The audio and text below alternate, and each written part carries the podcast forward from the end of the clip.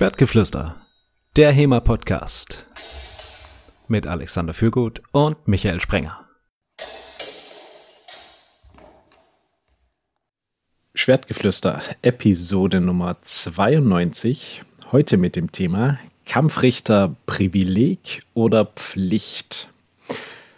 Wir haben uns heute wieder einen Gast dazu geholt und damit wir hier nicht so inbreeding in unserer eigenen Suppe schwimmen, haben Alex und ich uns gedacht, suchen wir mal einen Kampfrichter aus einer befreundeten Sportart. Ähm, denn Alex und ich haben bereits das ähm, quasi den, eine, eine Kampfrichterausbildung im historischen Fechten gemacht und wollten das Ganze noch ein bisschen auf breitere Füße stellen und haben uns deshalb einen Kampfrichter aus dem Sportfechten dazu geholt. Und zwar nicht irgendeinen äh, Kampfrichter, sondern wir haben uns gleich den Vorsitzenden der Kampfrichterkommission im Sächsischen Fechtverband geholt, nämlich Tom Langhammer. Hallo Tom. Hallo.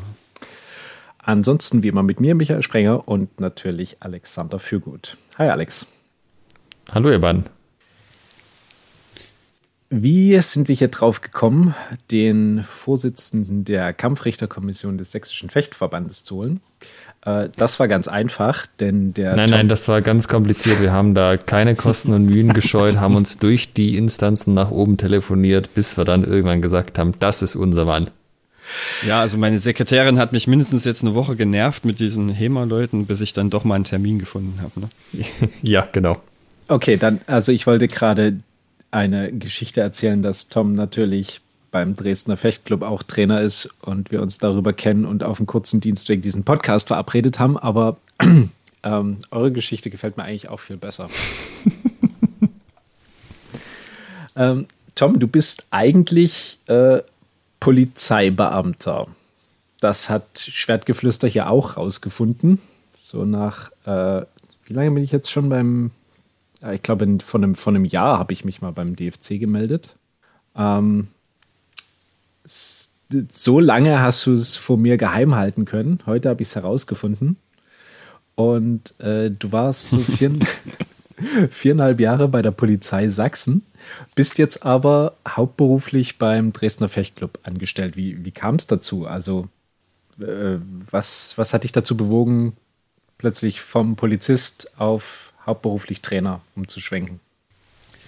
Ja, also äh, mein Steuerberater war natürlich nicht begeistert, ne? ähm, aber äh, im Prinzip, ähm, jeder kennt das sicherlich, ne? Ähm, jeder hat ja irgendwo ein Hobby oder eine Leidenschaft oder irgendwas, ähm, wo er sagt, dafür brennt man. Ne? Und wenn man die Möglichkeit hat, damit dann sein Geld zu verdienen oder davon zu leben, dann äh, ja, also ich bin der Meinung, dann sollte man so eine Gelegenheit auf jeden Fall sofort beim Schopfe packen, wenn sie sich einem ergibt. Und so ist das dann gekommen. Also ich war ja dann auch, das muss ich überlegen, 27 und habe mir auch gedacht, ja, also jetzt oder nie. Ne? Also entweder machst du jetzt das eine für immer oder du ähm, machst jetzt doch noch mal was anderes. Und ähm, ich habe es bis jetzt also auf jeden Fall nicht bereut, muss ich sagen. Also ist, äh, ist sehr schön, wenn man sozusagen äh, davon lebt, was man gerne macht. Und dann, ähm, ja, nimmt man auch den, äh, vielleicht äh, Arbeitsbedingungen oder sowas mal in Kauf, was, was wo andere jetzt vielleicht sagen, ja, äh, oder für das Geld, ja. Ähm, das ist dann, denke ich, mal eine persönliche Entscheidung, die ich da getroffen habe, wo ich gesagt habe, ich habe abgewogen, ja, und bis, wie gesagt, bis jetzt, ähm, toi, toi, toi, habe ich es nicht bereut. Ja, ich sag mal so mit so einem Trainerjob, da geht ja quasi Wochenendarbeit einher, äh, bis spät in die Nacht, wenn man irgendwie zu einem Turnier fährt und dann wieder zurück. Ähm, das sind schon Arbeitsbedingungen, wo man jetzt bei einem in Anführungsstrichen normalen Job sagen würde, boah, das würde ich mir ja hier krass vergüten lassen. Ähm, aber wenn ich jetzt so dran denke, so als Trainer, da äh, würde, sagt man dann, ja, ja, halt dazu, man muss oder? schon bekloppt sein. Also ja. Anders geht das nicht, ja. Ähm, ja, vielleicht hat jetzt jeder irgendwie so die Gehälter von den Bundesfußballtrainern im Kopf, aber das ist äh, bei kleineren Sportarten wahrscheinlich nicht ganz so der Fall. Ja, ähm, es, es, kommt immer darauf an. Also ähm, ich ähm, habe auch Leute äh, kennengelernt, die dann ins Ausland gegangen sind und dort wohl ganz gut verdienen. Ähm, in Deutschland aktuell ähm, gibt es ähm, je nach Landesverband und so weiter hier und da auch ähm, gute Stellen, denke ich. Es ist jetzt auch nicht so, als würde ich schlecht verdienen, ähm, im, jetzt im Verhältnis gesehen, aber ich verdiene natürlich nicht dasselbe ähm, wie ein Beamter bei der Polizei. Ne? Das, also das sind natürlich schon nochmal ganz andere Welten. Auch dieser Beamtenstatus bringt ja Vorteile mit sich, die du so, ähm, ich bin ja auch zum Teil selbstständig, ja, die du da so natürlich nicht hast. Ne? Also was Krankenversicherung angeht und so. Ja. Da, ähm, ja, ist es, ist es schon, äh, also viele würden vielleicht sagen, ist es ein hartes Brot. Es hat aber natürlich den Vorteil, dass ähm, die Arbeit, die, wenn man die Arbeit, die man macht, gerne macht ne, ähm, und das einen irgendwie auch ausfüllt, dann kommt es einem auch nicht wie Arbeit vor und dann ist es jetzt auch nicht so schlimm, wenn man jetzt halt äh, Überstunden sozusagen macht, weil du guckst ja nicht auf die Uhr und sagst, oh, jetzt bin ich aber schon wieder zwei Stunden länger hier, sondern ähm, du, du, machst es ja irgendwie gerne. Ne? Also nicht alles davon, ja. Also Kampfrichter stehen zum Beispiel kann auch immer mal nicht unbedingt jetzt das, ähm, das Beste daran sein, aber grundsätzlich ähm, ist es schon, ist schon in Ordnung. Kampfrichter stehen, da kommen wir gleich noch dazu. Hm, ich würde gerne nochmal auf deine Trainerkarriere eingehen. Du bist jetzt seit 2019 hauptberuflich beim DFC-Trainer, also beim Dresdner Fechtclub. Äh, bist ja, seit, ja. seit ungefähr drei Jahren bist du überhaupt Trainer oder äh, bei, aktiv beim Dresdner Fechtclub? Und, äh, Bin ich beim DFC, genau. Und den, den C-Trainer im Leistungssport, den hast du ja aber schon ein bisschen länger. Ja, den also habe ich um einige Jahre länger. So ungefähr seit, seit zehn Jahren.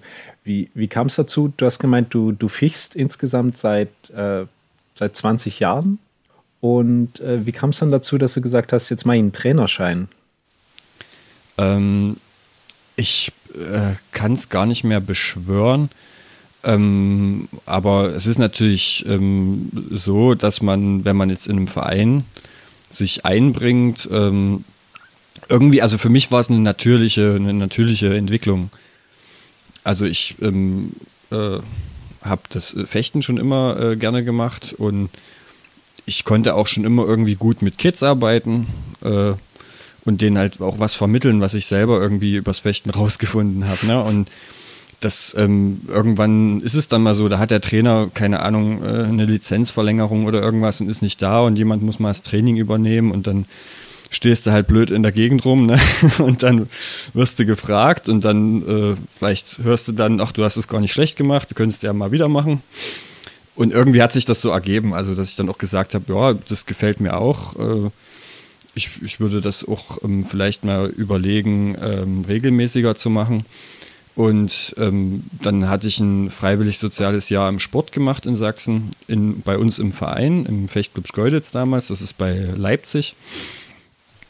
Und ähm, darüber habe ich es dann halt sozusagen ein, solange dieses FSJ ging, halt quasi hauptberuflich gemacht äh, für ein kleines Taschengeld, was man eben als FSJler so kriegt. Und habe dann eben sozusagen alles Mögliche an Aufgaben äh, mit übernommen im Verein als Trainer. Und ähm, dazu gehört zum Beispiel eben auch das Kampfrichterstehen. Und dann hatte ich dort die Möglichkeit, eben diesen C-Trainer finanzieren zu lassen da gibt es die Möglichkeit, wenn man FSJ im Sport macht, dann sowas, ähm, dass man sowas bezahlt bekommt, zumindest anteilig. Zumindest war es damals noch so. Und da hat sich das da angeboten, diesen C-Schein zu machen. Und ähm, ich glaube, ich habe das auch äh, nicht schlecht gemacht und äh, von daher hat sich das irgendwie so aufgetan. Also es war jetzt nie der Plan, du wirst mal Trainer oder so. Das hat sich tatsächlich dann aus dem, aus dem Hobby, aus dem Sport so entwickelt. Und ähm, du hast dann einen C-Trainer gemacht für im, im Leistungssport, äh, aber für, für alle drei Waffen. Also bei ja, äh, alle drei Waffen also, des Sportfechtens sozusagen, Säbel, Degen und Florett. Genau. Also es ist ja im Prinzip so angedacht, ähm, man kann ja so einen C-Trainer Breitensport machen. Ähm, zum Beispiel jetzt hier in Dresden könnte man das über die Stadt machen.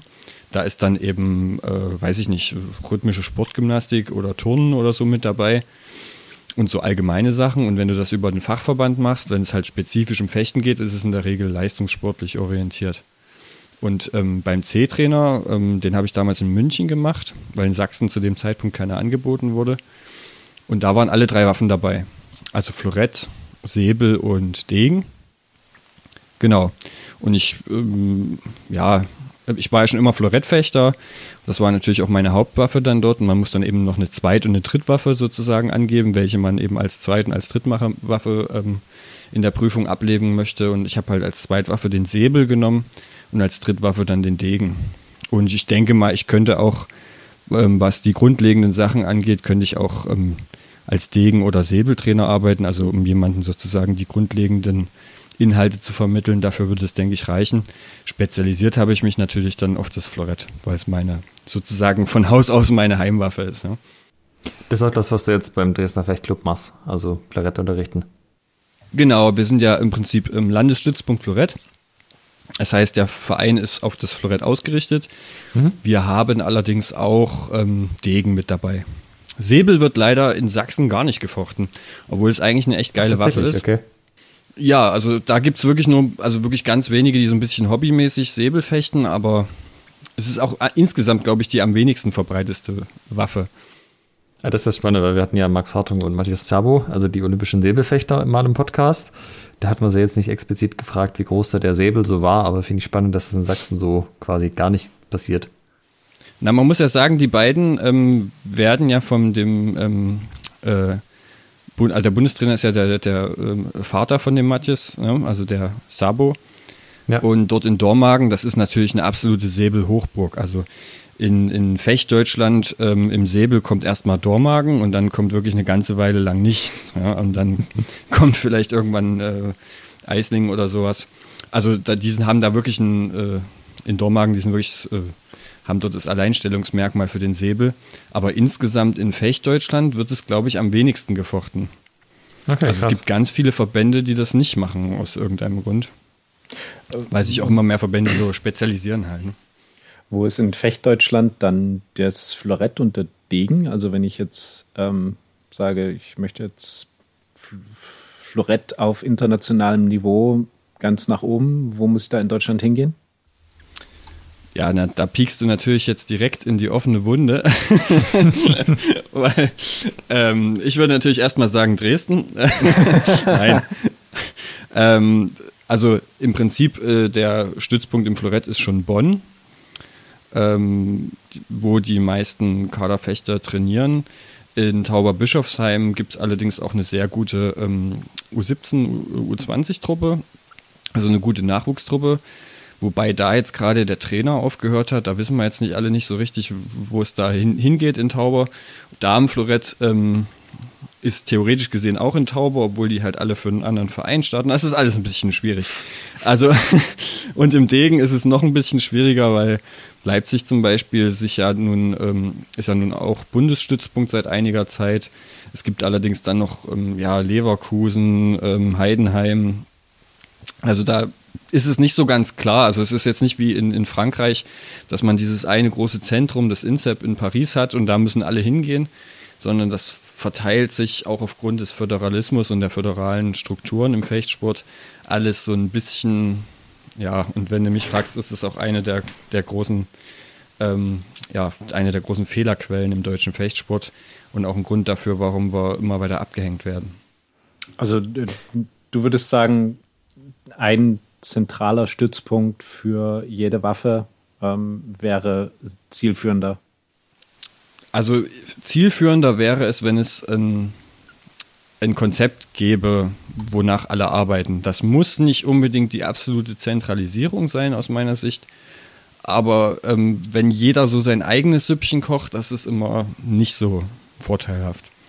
Und da gibt es große Probleme, ähm, dass irgendwie die ganzen Verbände und alle Vereine irgendwie mal an einen Tisch oder unter einen Hut zu kriegen, dass wirklich alle mal zusammen an äh, einem Ziel arbeiten. Ähm, das ist immer schwierig, ja.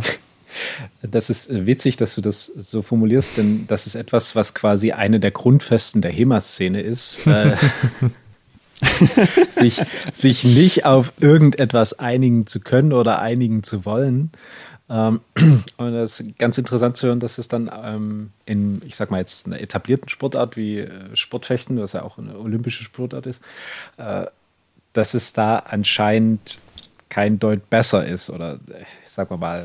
Ich könnte ähnlich. mir auch vorstellen, dass es damit zusammenhängt, dass Fechter allgemein, also ob nun historische oder Sportfechter, vielleicht auch äh, wirklich Individualisten sind, ne? Also Ja. das ist halt nicht, nicht so wie beim Handball oder so, wo man das dann auch von der Sportart her schon so gewöhnt ist, dass man jetzt mal irgendwie im Team alle zusammen, sondern am Ende stehst du ja dann alleine da auf der Matte oder auf der Piste, ne? Und machst dein Ding. Also es ist eben, denke ich, schon nochmal was anderes.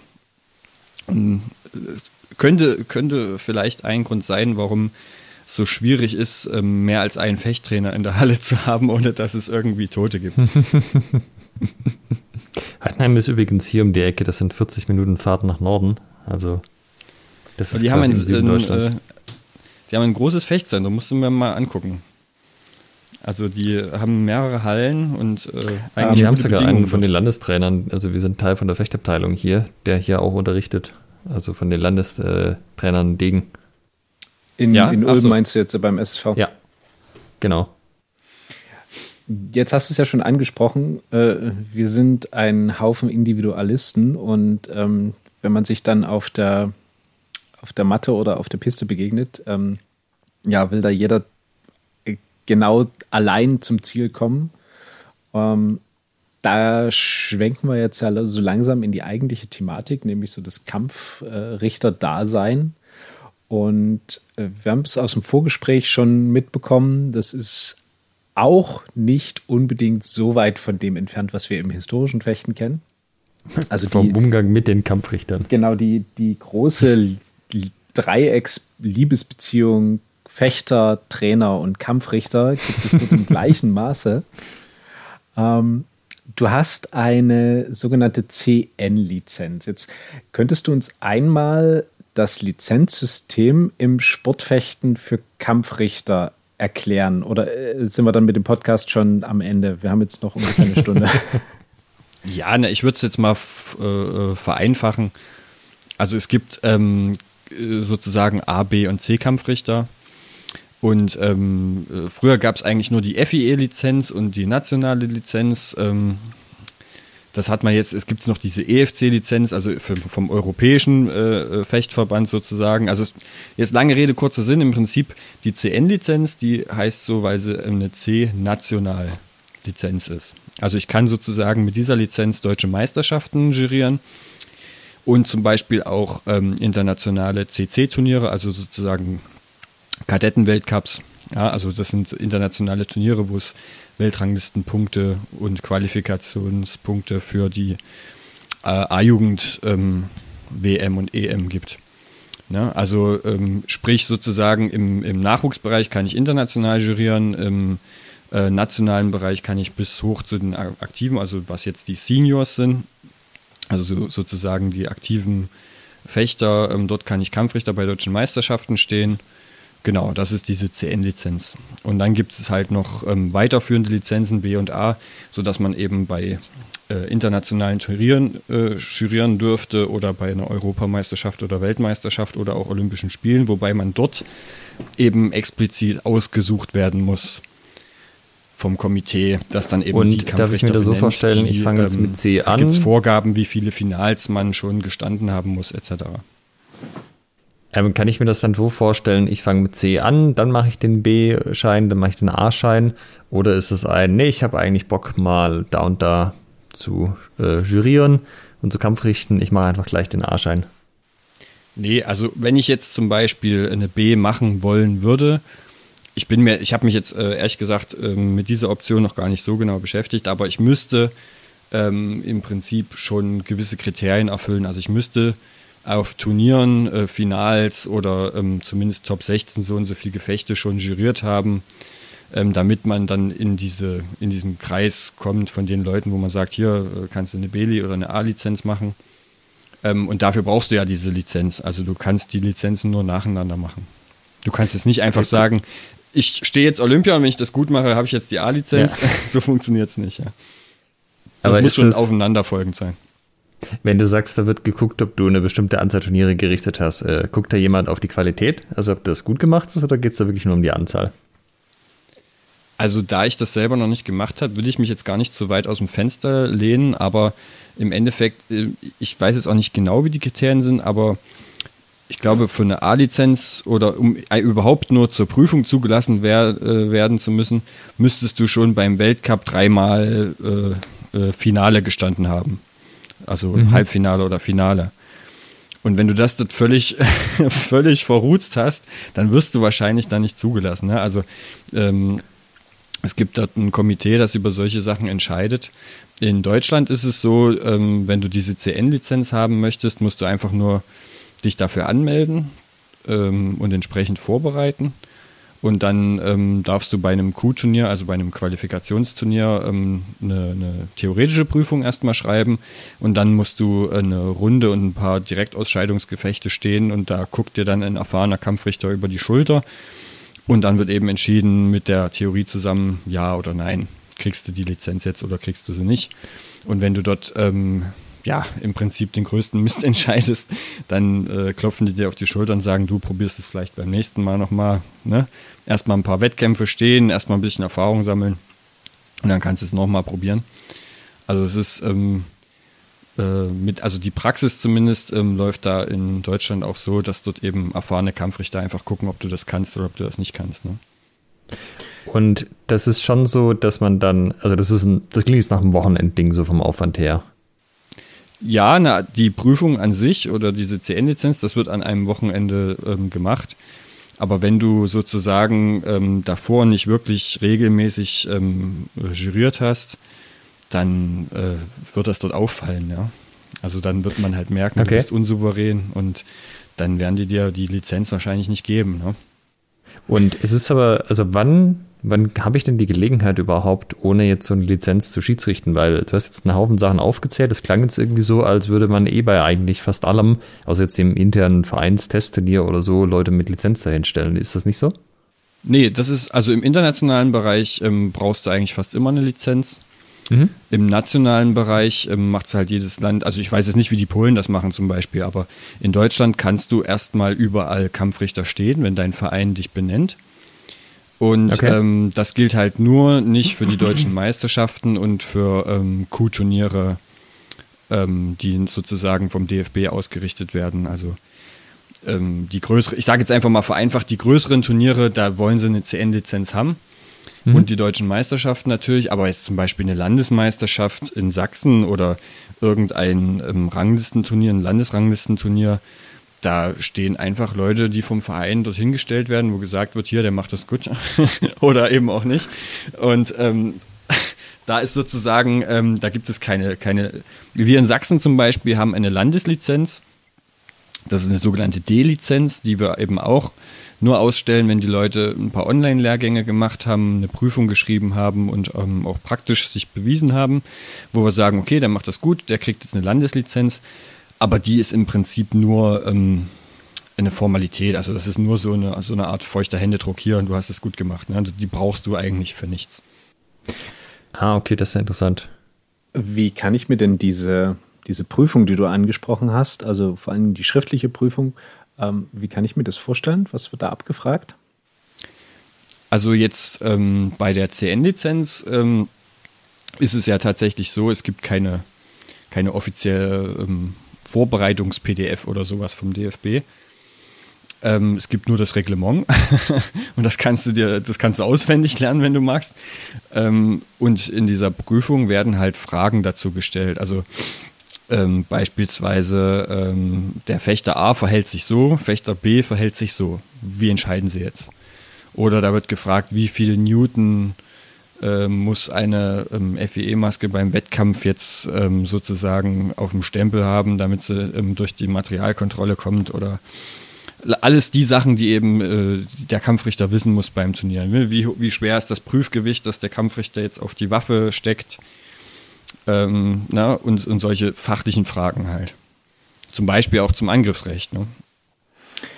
Und ähm, die, das reine das reine Jurieren, die reine Qualität des Jurierens wird sozusagen durch den erfahrenen Kampfrichter oder die erfahrene Kampfrichterin begutachtet, die jetzt bei, bei dieser Prüfung, na, wenn ich mich jetzt anmelde, so wie du das beschrieben hast, für eine CN-Lizenz, dann guckt mir jemand drüber und das ist dann im Prinzip quasi die praktische Prüfung. Genau, also bei mir zum Beispiel war das so, dass der, ich weiß, das war äh, damals in, ich glaube, ähm, in Bonn, Damenflorett äh, Junioren äh, Q-Turnier. Ne? Und ähm, normalerweise ähm, haben die sich eine Runde und ein paar DAs angeguckt und mein Prüfer, der stand mit einer Tasse Kaffee hinter mir hat sich das ähm, drei Gefechte lang angeguckt und ist dann gegangen und hat mich dann das da machen lassen. Ähm, das habe ich als gutes Zeichen wahrgenommen, sage ich mal. Ich habe allerdings auch ähm, mitbekommen, normalerweise ist es absolutes No-Go, dass eine Entscheidung vom Kampfrichter zurückgenommen und geändert wird. Es sei denn, man hat ein Video. Ja, also äh, wenn man mit Video arbeitet, kann, man, kann der Kampfrichter seine Entscheidung ändern, nachdem er sich das Video angeguckt hat. Das hat man aber im Regelfall beim normalen Turnier nicht. Und deswegen, wenn der Kampfrichter einmal entschieden hat und wenn es noch so falsch war, dann steht die Entscheidung. Und bei diesen Prüfungen ist es so, wenn du wirklich Mist entscheidest, kann dieser erfahrene Kollege, ähm, zumindest habe ich das dort so erlebt, ähm, die so eine Entscheidung tatsächlich rumdrehen und sagen, nee, war anders. Und ähm, wenn das natürlich mehrfach passiert, ist es natürlich ein Indikator dafür, dass du die Prüfung vielleicht nicht bestanden hast. Ja, okay. Also wenn die Entscheidung mehrfach gedreht werden musste. Jetzt kann man natürlich, ähm, also aus Sicht der historischen Fechter, die sich mit dem Sportfechten vielleicht äh, noch nicht so auskennen, ähm, sagen, wozu brauche ich beim Sportfechten überhaupt einen Kampfrichter? Denn da habe ich doch Lämpchen, die angehen und die sagen mir, wer einen Punkt kriegt.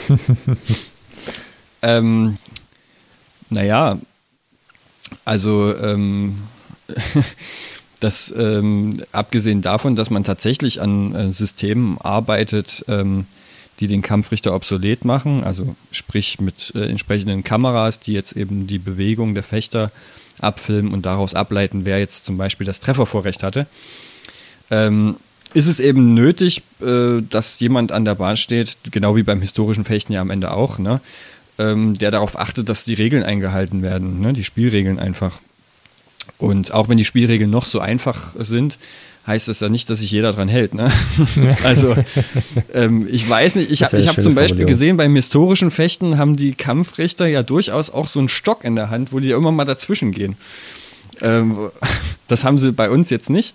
Aber ähm, natürlich ist es notwendig, dass ein, ein, ja, ein Unparteiischer da ist, der irgendwie dafür sorgt, dass, dass alle die, dieselben Chancen haben ne? und dass ähm, dort niemand übervorteilt wird oder ähnliches. Oder dass halt einfach nur die, die Spielregeln eingehalten werden. Das heißt, Denn, dass niemand zum Beispiel die, die Waffe des anderen greift und dann äh, festhält, was ja jetzt quasi bei uns beim historischen Fechten gang und gäbe ist, ähm, ist ja bei euch nicht erlaubt, oder? Also ich darf jetzt nicht ja. die, die gegnerische Klinge fixieren mit meiner Hand und dann mit der anderen zustechen. Nee, das wäre tatsächlich eine rote Karte. Ähm, aber ähm, bei euch ist es ja zum Beispiel sicherlich auch nicht erlaubt, dass man noch den Reservedolch aus dem Stiefel zieht. äh, nee. Insofern. In der Regel nicht. Genau, die Regelwerke unterscheiden sich, aber die grundsätzliche Aufgabe des Kampfrichters ist ja mehr oder weniger immer dieselbe. Ja, also dass der eben guckt, äh, ey, hier, das darfst du nicht. Und ähm, bei uns gibt es dann eben die Karten, die dann eben gezogen werden. Es kommt schon auch mal vor, dass ähm, ja, dass ähm, ganz grobe Regelverstöße da sind, die dann auch vom Sportgericht landen können. Äh, kommt sowas dann, vor? Also, oder anders, wie oft kommt sowas vor bei euch? Ähm, selten, aber es kommt vor. Also ich habe das auch mal erlebt ähm, beim CC, dass ein Fechter mich beleidigt hat.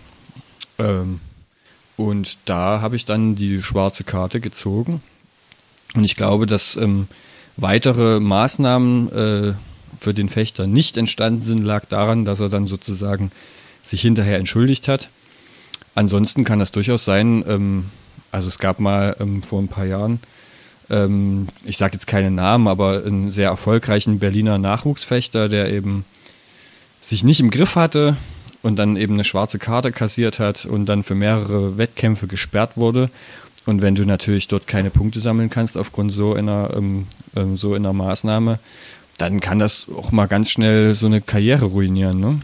Also es ist, es kommt zum Glück nicht so oft vor, aber ähm, es ist schon wichtig, dass ähm, solche Regularien da sind, ne? weil sonst geht es da drunter und drüber. Also nur zur Klarstellung, er hat dich in deiner Funktion als Schiedsrichter in dem Moment beleidigt. Ja, also es war so, er hat ähm, im Prinzip, also jetzt nicht der, der Berliner Sportler, von dem ich erzählt habe, sondern eben der, dem ich die Karte gegeben habe, er wurde von mir mit Gelb verwarnt, weil er die, ähm, den waffenfreien Arm vor die Trefffläche gezogen hat. Ähm, das ist im Florettfechten nicht erlaubt. Und ähm, danach hat er seinen Kopf regelwidrig nach unten genommen, was auch nicht erlaubt ist, und hat dann dafür die Folgestrafe kassiert, also rot. Und das ist ein Straftreffer, das heißt, der Gegner kriegt sofort einen Punkt gut geschrieben. Und als er das dann nochmal gemacht hat, hat der Gegner eben nochmal einen Punkt bekommen wegen roter Karte und dadurch hat er das Gefecht verloren. Und beim Verabschieden, man muss den Gegner verabschieden, hat er in meine Richtung dann eben äh, eine, eine Beleidigung äh, gesagt. Und ich konnte das auch nicht überhören. Also, ne, das, man kann ja auch mal weggucken, weghören, äh, sich dumm stellen, ja, das kann man ja alles machen, aber in dem Falle ging das nicht. Also es war halt wirklich offensichtlich und es haben viele, ja. also haben mehrere mitbekommen. Und da kannst du dich äh, als Kampfrichter, die Blöße kannst du dann auch nicht geben, da musst du dann halt die Karte ziehen, ne? ich kann es ja auch verstehen, dass Fechter sozusagen emotional sind und Sachen sagen in diesem Moment, die, die sie normalerweise vielleicht nicht sagen würden. Und ich bin eigentlich auch kein Freund davon, immer vorschnell mit den Karten um sich zu werfen. Aber in dem Fall ging es halt nicht anders. Ne? Und also die Karte hat die auf das Kampfgeschehen irgendeine Auswirkung gehabt? Ich meine, er hatte ja eh schon verloren oder hätte es eine Auswirkung gehabt, wenn das quasi noch unter dem Gefecht passiert wäre? Ja, na, wenn er das Gefecht nur verliert, dann kriegt er die Platzierung, die er eben normalerweise gekriegt hätte. Und wenn er schwarz kassiert, dann wird er letzter. Und es kann eben auch äh, dazu führen, dass man eben noch gesperrt wird für Wettkämpfe danach. Ne? Das kann schon ah, okay, sein. also letzter auf diesem Wettkampf, wenn man die schwarze Karte kriegt. Genau, man wird ah, okay. dann äh, sozusagen äh, als, als letzter Platz. Ja. Gibt es da irgendwie so ein Zwischending zwischen Punkte für den Gegner und schwarzer Karte? Also irgendwas, wo man sozusagen den Kampf verliert, aber jetzt nicht irgendwie direkt ganz nach hinten rutscht oder so? Ja, na, du kannst ja nur eine gewisse Anzahl roter Karten kriegen, bis du das Gefecht verlierst. Ja, okay. Ähm, also wenn, ne, auf fünf Treffer, wenn du fünf Karten kriegst, dann ist das Gefecht vorbei. ja, okay, ich verstehe. Ähm, dann würde mich an der Stelle aber mal das Warum interessieren. Ja? Also das ist ja ein, du bist jetzt hier Trainer, du hast da deine Schützlinge, möchtest die vielleicht auch coachen, dann fragt man sich ja schon, warum denn dann noch den ganzen Stress dir geben mit Kampfrichtern? Naja, zum einen ähm, sind diese ähm, CN-Kampfrichter äh, gar nicht so füllig vorhanden. Also ähm, man muss ja als Verein, wenn man jetzt angenommen, ich fahre mit meinen Leuten zum Wettkampf und ich melde jetzt ähm, sechs Sportler dann brauche ich ab vier Sportlern in der Regel einen Kampfrichter, ab acht Sportlern brauche ich zwei Kampfrichter, die ich mitbringen muss. Ansonsten muss ich ähm, horrende Ablösen zahlen. Und dementsprechend guckt man dann rum, ja, wie viele CN-Kampfrichter stehen hier gerade blöd in der Gegend rum und dann, ja, macht es halt der, der die Lizenz hat im Zweifelsfall. Und ähm, das mit den Kampfrichtern ist immer so eine Sache, ja. Also es ist so ein bisschen ähm, der, der, der ja, der ungeliebte Job. Also irgendeiner muss es machen, ja, keiner will es so richtig machen, weil man als Kampfrichter mehr oder weniger auch immer der Arsch ist, ne? Und gerade wenn man jetzt äh, noch eine Lizenz hat, dann gibt es halt dann noch gleich nochmal weniger, die es machen können überhaupt. Und dann stehst du halt permanent irgendwo Kampfrichter. Weil es halt entweder keinen anderen gibt oder ne, weil es sonst zu teuer wäre. Also, das ist so ein bisschen immer die Krux. Ne? Ist es, ist es bei jedem von den Wettkämpfen so im olympischen Fechten, dass man also mit dieser Personengrenze äh, Kampfrichter mitbringen muss? Ja, also es gibt unterschiedliche ähm, Versionen, sage ich mal, davon, aber am Ende läuft es darauf hinaus, dass du Kampfrichter brauchst, wenn du irgendwo mit deinen Leuten starten willst. Und ähm, ja, im Nachwuchsbereich kann man das eben zum Beispiel so machen, dass die Älteren bei den jüngeren Kampfrichter stehen aber jetzt gerade bei den internationalen Turnieren, wo du dann auch wirklich eine Lizenz brauchst und du kannst auch nicht jeden halt dahinstellen. Ne? Also es muss schon jemand sein, der auch das wirklich ein bisschen drauf hat. Da gibt es dann halt nicht mehr so viele. Ne? Okay. Und, und, wenn du Leute hast, die jetzt, sage ich mal, auf dem Level sind, die, die vielleicht auch die Lizenz gemacht haben und das auch könnten, die sind dann mit ihrem Studium beschäftigt oder gehen arbeiten und haben irgendwie keinen Bock, ja. Also das ist, ähm, ja, ist immer schwierig. Also das mit, man muss Kampfrichter stellen, wenn man Fechter stellt oder hinschickt, ist ein, ich sag mal, interessantes System. Das habe ich in der Form bisher im historischen Fechten noch nicht gesehen. Bis auf den Dresdner Cup, den Michael organisiert hat, wo er das probiert hat. Magst du da mal äh, irgendwie deine Erfahrungen schildern? Wie, also ich meine, der Cup wurde dann abgesagt, Corona-bedingt, aber bis zu dem Punkt, wie gut das funktioniert hat, wie da das Feedback war? Ähm, also es war jetzt, ist nicht auf Gegenwehr gestoßen, also es hat jetzt niemand gesagt, oh, so ein Scheiß. Ähm, ich hatte den, ja, sagen wir mal, den Fehler gemacht, dass ich geschrieben habe, ähm, dass man selbst, wenn, wenn man selbst am Wettkampf teilnimmt, zur Not auch noch Kampfrichter stehen kann. Ähm, Im Nachhinein würde ich das nicht mehr so machen. Also ich werde das bei der Wiederholung des oder Nachholung des Dresdner HEMA Cups nicht so machen, sondern ich werde sagen, stellt externe, weil du ansonsten dir orgamäßig das also eine Bürde auflastest, das ist der Super-GAU. Du musst dann die Pools nicht nur irgendwie danach sortieren, dass sie ungefähr von der Stärke her äh, ausgeglichen sind, dass nicht unbedingt ein Pool nur mit einem Verein gefüllt ist und äh, sondern du musst dann eben noch dafür sorgen, dass irgendwie die Kampfrichter so verteilt sind, dass die einen Pools, die jetzt sozusagen ja, später kommen, dass dort Leute drin sind, die die Pools richten können, die eher dran sind. Und dann hast du ja das Problem, dass ja Leute, die selber an diesem Wettkampf teilnehmen, in diesen Wettkampf eingreifen. Und da unterstelle ich jetzt niemandem irgendwie was, was Böses. Aber ähm, und ich gehe davon aus, dass da jeder und jede Kampfrichter, Kampfrichterin das nach bestem Wissen und Gewissen macht. Aber wenn es irgendwie äh, zu einer Fehlentscheidung kommt, wenn irgendwie was nicht klappt und dazu kommt noch irgendeine doofe Konstellation, dass dann Leute aus dem, was weiß ich, ne, dass man sich dadurch indirekt selbst verurteilt hat, da holst du dir eigentlich nur Ärger ins Haus. Ähm, also sowas sieht den, immer doof aus, ja. Bei den, genau, bei den, bei den Fechterinnen und Fechtern war das eigentlich nicht so das Problem. Ähm, also die haben jetzt nicht gesagt, äh, so, ein, so ein Scheiß, sondern die haben sich dann eben gemeldet. Äh, das Problem war, dass es einfach nicht genügend gibt, die hätten extern stehen können. Also die hatten, ich hatte nicht genügend oder hatte dann zum Schluss gerade so sechs Leute zusammen, ähm, externe Kampfrichter. Das hätte, das hätte gereicht. Ähm, aber ich das, ähm, wie soll ich sagen, das wäre mir dann zu, zu viel zu viel Ärger. Also ich würde werde das beim nächsten Mal so machen, dass ich dann sage, bitte externe Kampfrichter. Und wenn du es halt nicht stellen kannst, dann kannst du nicht teilnehmen. Ähm, Wie war denn bisher das System im HEMA? Äh, das habe ich jetzt konkret mir bei euch abgeguckt. Also dass ähm, bei den Sportfechtern, also ich wusste jetzt, wusste das schon vorher, dass es so diese, diese Regelung gibt und hatte mich ja mit, ähm, mit dir dann auch nochmal drüber unterhalten. Und dementsprechend habe ich das dann auch mal probiert. Naja, die Na, bisherige. Mich würde ja interessieren, Entschuldigung, ähm, mich, mich würde nur interessieren, wie das bei, ich meine, es gab ja sicherlich schon vor dem Dresdner HEMA Cup äh, HEMA-Wettkämpfe. Ähm, ähm, wie ist es denn dort gehandhabt worden? Also es gab so ein paar unterschiedliche Modelle. Das eine war halt, dass du ähm, andere Anreize geschafft hast, geschaffen hast, dass jemand schiedsrichtert. Zum Beispiel bei einem von den größten Turnieren weltweit, das ist das Swordfish in ähm, Göteborg bei, in Schweden. Und die hatten halt irgendwie sechs verschiedene Waffengattungen. Und dann war es halt so, äh, also Schweden ist jetzt nicht das günstigste Land, dass du halt Rabatt gekriegt hast, wenn du ähm, also auf den Eintrittspreis, auf den quasi Kampfpreis zum, zum Antreten, wenn du geschiedsrichtert hast. Da hast du aber halt sagen können, naja, ich würde Rapier schiedsrichten und würde im Schwert fechten oder ich würde das Ringen äh, im Ringen mitmachen und dafür im äh, Schwert schiedsrichten, irgendwie so. Also das war quasi das eine Modell.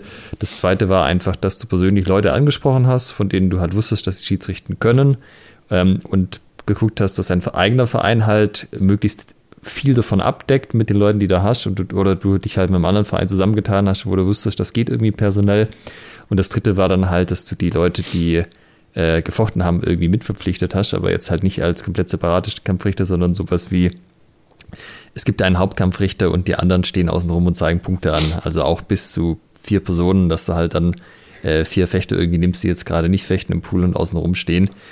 Ähm, ja, Genau, das waren so ein bisschen die Systeme. Äh, irgendwann gab es dann auch die Kampfrichterausbildung, die gibt es jetzt auch noch nicht ewig, keine Ahnung, drei Jahre oder so.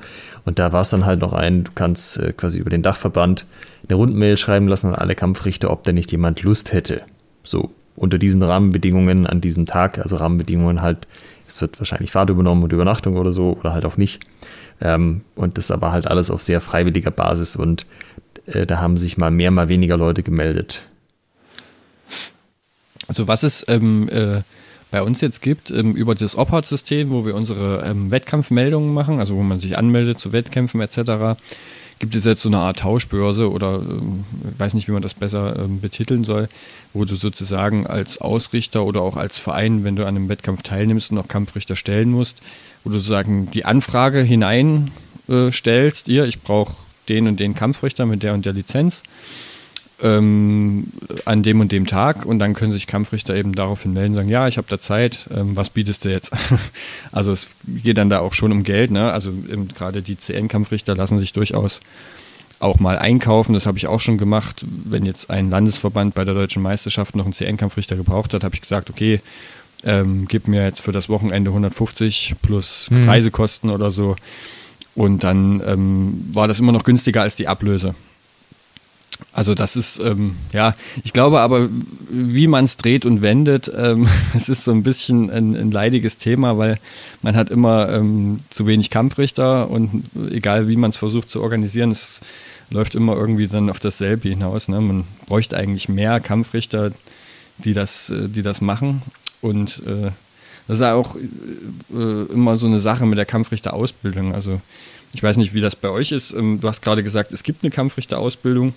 Mhm. Wer macht das und was sind da die Inhalte und wie läuft das? Also bei uns ist es ja, sage ich mal, ja auch nicht optimal gelöst. Alex, du hast sie da erst gemacht, die Kampfrichterausbildung. Magst du mal ja, ganz, genau. ganz frisch erzählen? Letztes Wochenende. Also im Endeffekt war es so, ähm, es war halt einer vom Dachverband da. Wir machen das nicht auf Landesverbandsebene, weil es einfach keine Landesverbände gibt. Ja? Also ein Dachverband für ganz Deutschland für das historische Fechten.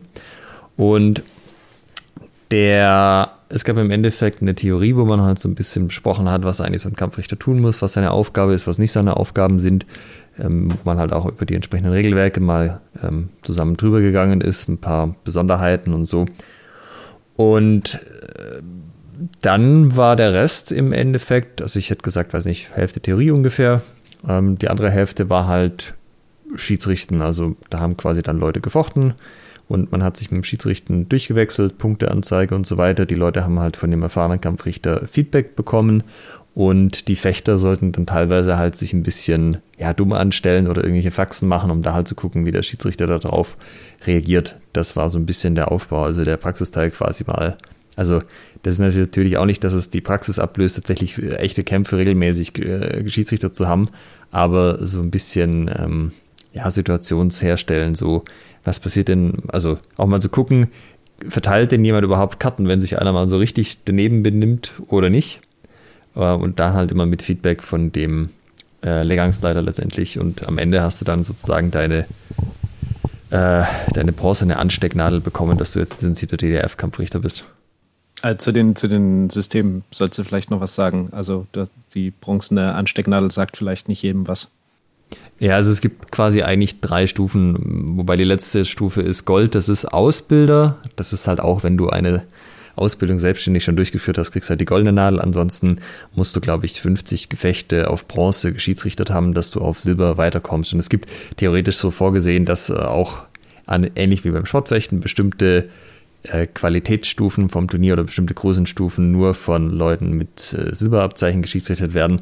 Aber da das alles noch im Entstehen ist und es eh von den ganzen Stufen nicht so wahnsinnig viele Leute gibt und es auch jede Menge Leute gibt, die sehr gut schiedsrichten können, aber halt diese ähm, Kampfrichterlizenz nie gemacht haben, ist es de facto mhm. so, es ist halt eine Empfehlung. Es wäre gut, wenn du ein paar davon da hättest, auch wenn du ein offizielles DDF-Turnier machst, was auch in die Rangliste einfließt. Aber im Endeffekt, wenn das nicht geht, aus welchen Gründen auch immer, kommt man auch irgendwie so klar. Aber das ist so ein bisschen da, wo die Reise, wo man sich auch vorstellt, dass das hingeht, dass halt alle Leute, die das irgendwie regelmäßig machen, diese Lizenz auch haben und das äh, auch mal zumindest diesen Schein gemacht haben.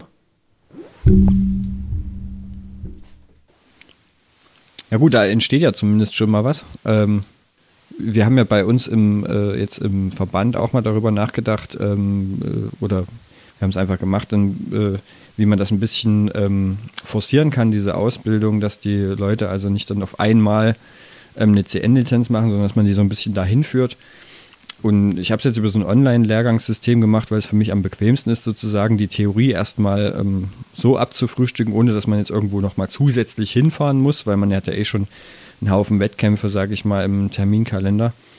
Und daher machen wir so, ähm, das war ein Ausfluss dieser Corona-Pandemie, dass wir gesagt haben, Mensch, das könnte man doch über Zoom oder ähnliches ähm, machen, zumindest die Theorie.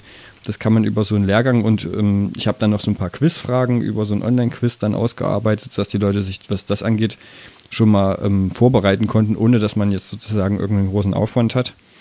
Genau, und dann einen Termin, wo man sozusagen die Praxis überprüft. Also das wäre vielleicht dann nochmal ein ja, ein Gedankenanstoß, wo man das äh, hinführen könnte. Ich hatte auch mal ganz verrückte Ideen noch mit Lehrvideos und so weiter, aber da ist dann immer die Zeit, ne? Ähm, die einem da einen Strich durch die Rechnung macht.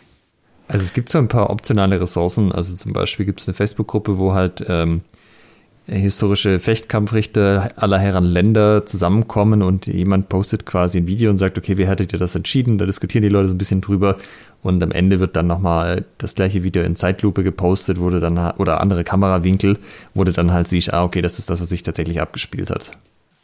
Wobei ihr ja zumindest noch den, den Nachteil dem Sportfechten gegenüber habt.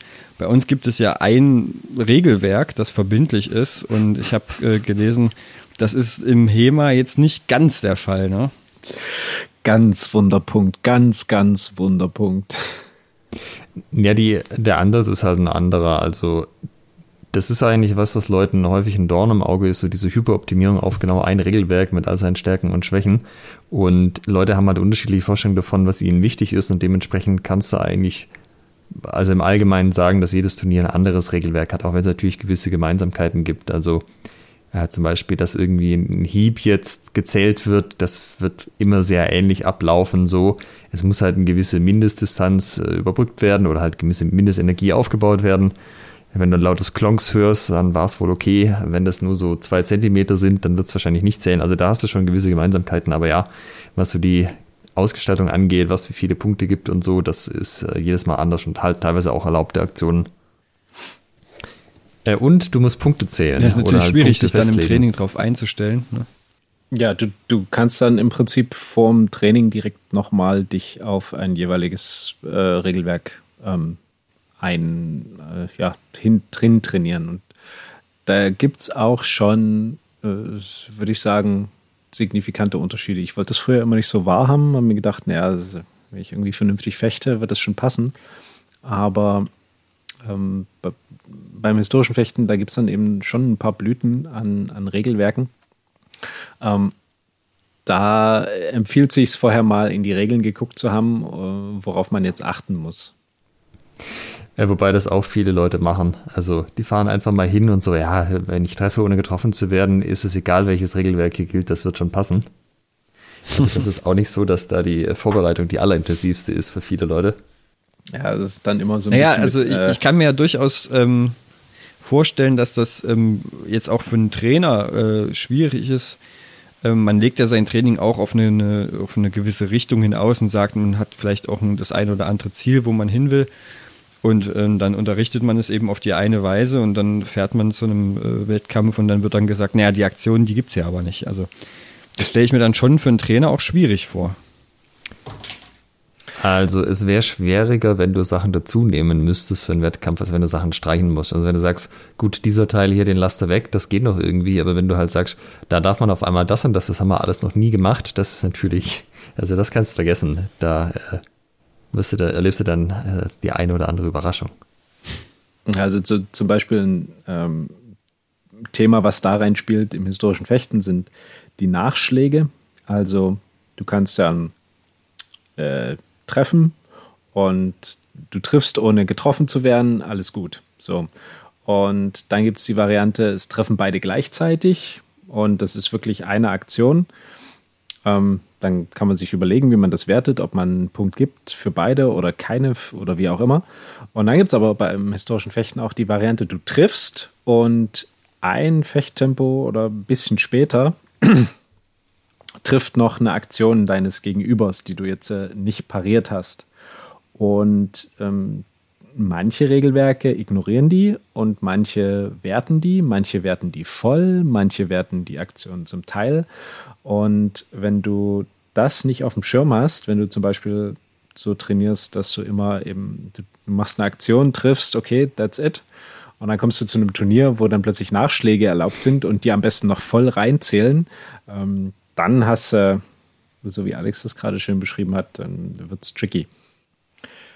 Was mich jetzt aber dann nochmal Ich würde in dem Punkt nochmal ganz kurz einhaken, weil das, das finde ich wirklich höchst interessant, weil das klingt für mich ein bisschen äh, danach, als wäre das HEMA also dort an der Stelle genau an dem Punkt, wo irgendwann mal ähm, beim Fechten auch das Treffervorrecht entstanden ist. Wo man irgendwann dann mal gesagt hat, okay, was zählen wir jetzt als Angriff und was, was ähm, zählt dann sozusagen nicht als Angriff. Und es wäre ja sozusagen interessant, wenn dann äh, sozusagen sich die Geschichte dort einfach wiederholt. Ja, und dann äh, gibt es im HEMA irgendwann ein Treffervorrecht. Das gibt es auch in manchen Ländern, aber halt auch nicht äh, in vielen oder schon gar nicht in allen. Ja, und es ist auch nicht unbedingt etwas Beliebtes, weil man, glaube ich, irgendwie ein falsches Verständnis hat teilweise davon. Also mir ging es jahrelang so, ich habe nicht wirklich verstanden, was das Angriffsrecht ist. Und da wir jetzt hier den Vorsitzenden der Kampfrichterkommission des Sächsischen Fechtverbandes haben, probieren wir es nochmal, äh, uns das Angriffsrecht erklären zu lassen. Max Hartung und Matthias Sabo von Demaskiert hatten bereits ihre Chance, das zu erklären. Und für den Säbel. Äh, für den, für den Säbel. Haben sie es genau. gut gemacht. Und das müssen unsere Hörerinnen und Hörer äh, bewerten, wie, ob sie es gut gemacht haben, ob sie es verstanden haben. Das könnt ihr uns gerne schreiben an post.schwertgeflüster.de. Habt ihr damals verstanden, wie das Angriffsrecht funktioniert? Ansonsten kommt jetzt nochmal die, die Erklärung des Angriffsrechts vom Vorsitzenden der Kampfrichterkommission in Sachsen. Jetzt bin ich gespannt. Ja, äh, kleine Vorfrage. Also ich, ich soll jetzt nicht äh, erklären, wie es entstanden ist oder wo es herkommt, sondern wie es aktuell ähm, tatsächlich dann entschieden wird. Genau, wir, wir gucken uns erstmal an, wie es entschieden wird aktuell und dann gehen wir auf jeden Fall nochmal darauf ein, wo das ja herkommt. Also ähm, es ist so, im Reglement gibt es eine Definition was ein Angriff ist. Und der Angriff ähm, hat äh, verschiedene ähm, Merkmale, die sozusagen erfüllt sein müssen. Das eine ist die beginnende Armstreckung, die Offensivaktion, die vor einer gegnerischen Offensivaktion beginnt, ähm, die Bedrohung der gegnerischen Trefffläche. Ähm, ja, nee, das waren die vier. Ja. Und also das eine ist relativ äh, schnell erklärt, man muss es getan haben, bevor es der Gegner macht. Ja?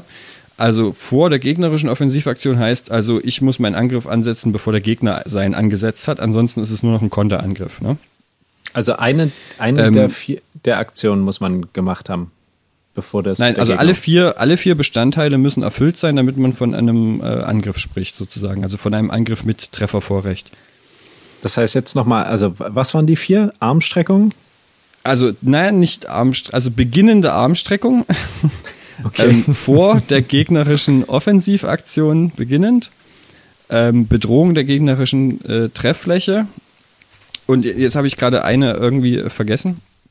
Ähm, also jedenfalls müssen diese, diese Punkte äh, alle erfüllt sein, damit es sozusagen ein Angriff ist.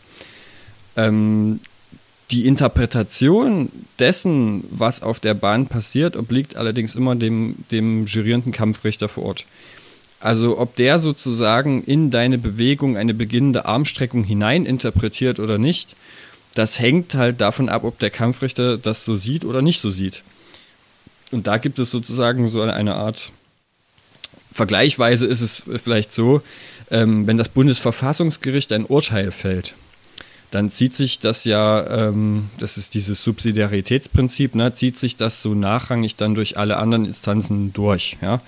Also sprich, du, wenn jetzt ähm, äh, das einmal so äh, gefällt wurde, das Urteil, dann ist das ja irgendwie so eine Art Präzedenzfall und dann halten sich die anderen Gerichte auch daran, wenn das vorher noch nicht klar war, wie man sich in so einem Fall jetzt als Richter zu verhalten hat. Und so ist das eben auch mit dem Angriffsrecht. Ne? Also ich zum Beispiel gucke mir immer die aktuellen Olympischen Spiele und die Weltmeisterschaften, Europameisterschaften an. Und dort sieht man, wie die Kampfrichter die Treffer vergeben und wie sie sie eben nicht vergeben.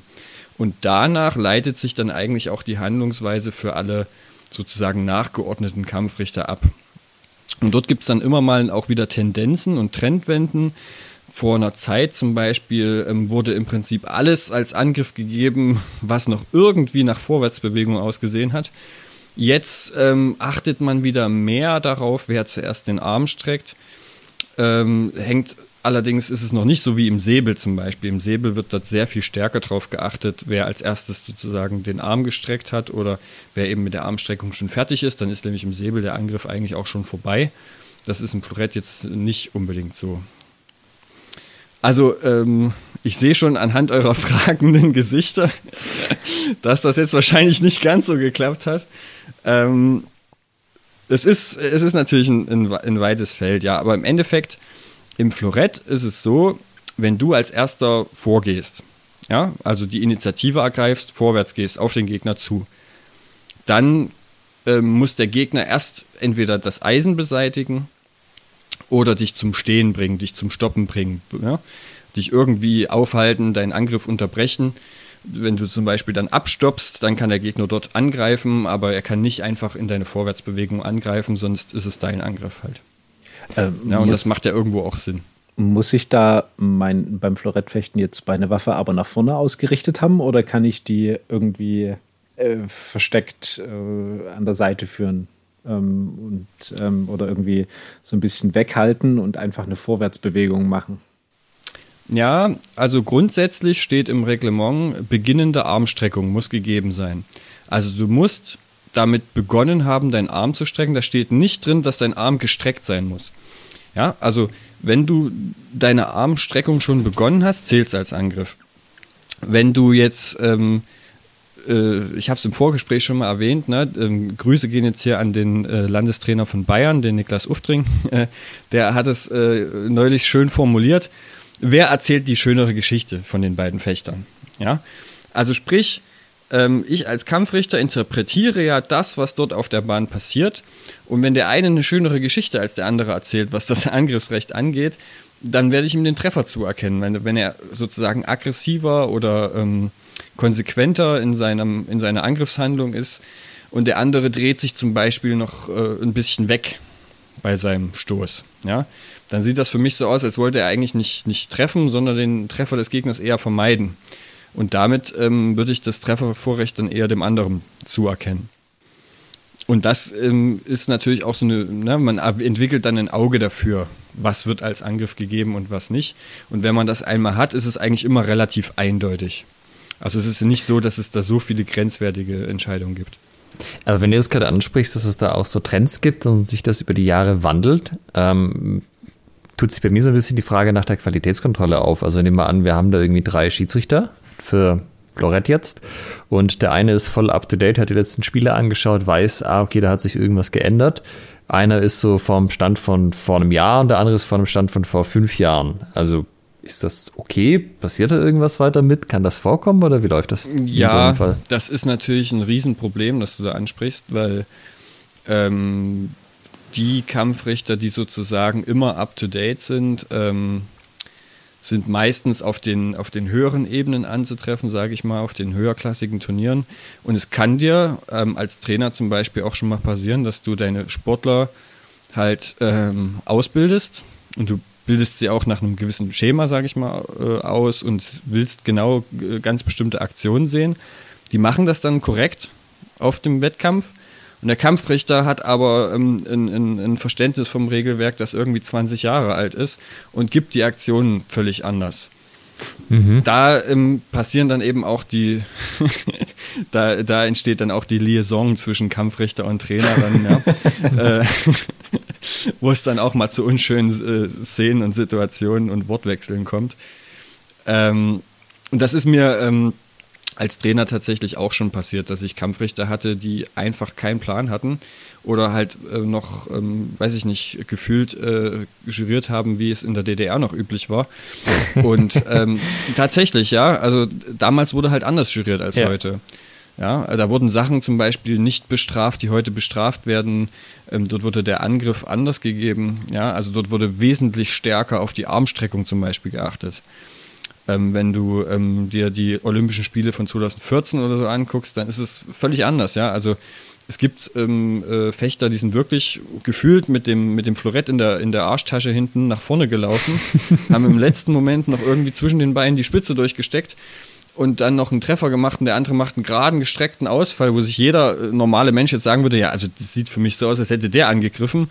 Und der Kampfrichter hat es aber trotz äh, Videoentscheidung dann andersrum gegeben, weil es eben zu der Zeit so geriert wurde. Und das hat sich jetzt in den letzten Jahren wieder ein bisschen gewandelt, dass wieder mehr ähm, drauf geachtet wird, okay, äh, wenn zum Beispiel jemand vorwärts geht, hat er dort abgestoppt. Ja? Und wenn, ähm, ja, äh, hat er auch reagiert auf die, die, ähm, die Attacke, die er äh, von vorne bekommen hat.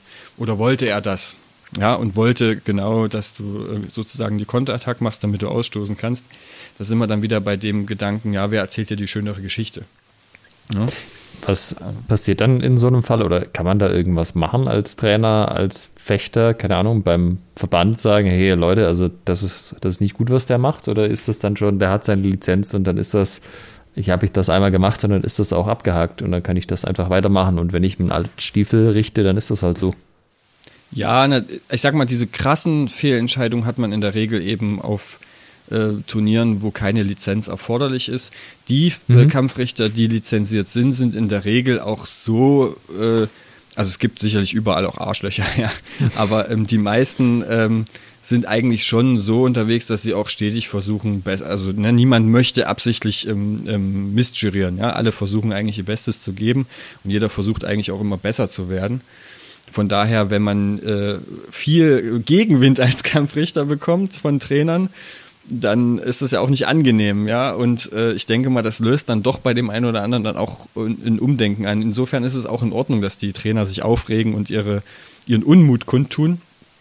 Sicherlich ist es aber auch wenigstens in der Hälfte der Fälle ähm, damit zu erklären, dass sie parteiisch für ihren eigenen Sportler sind.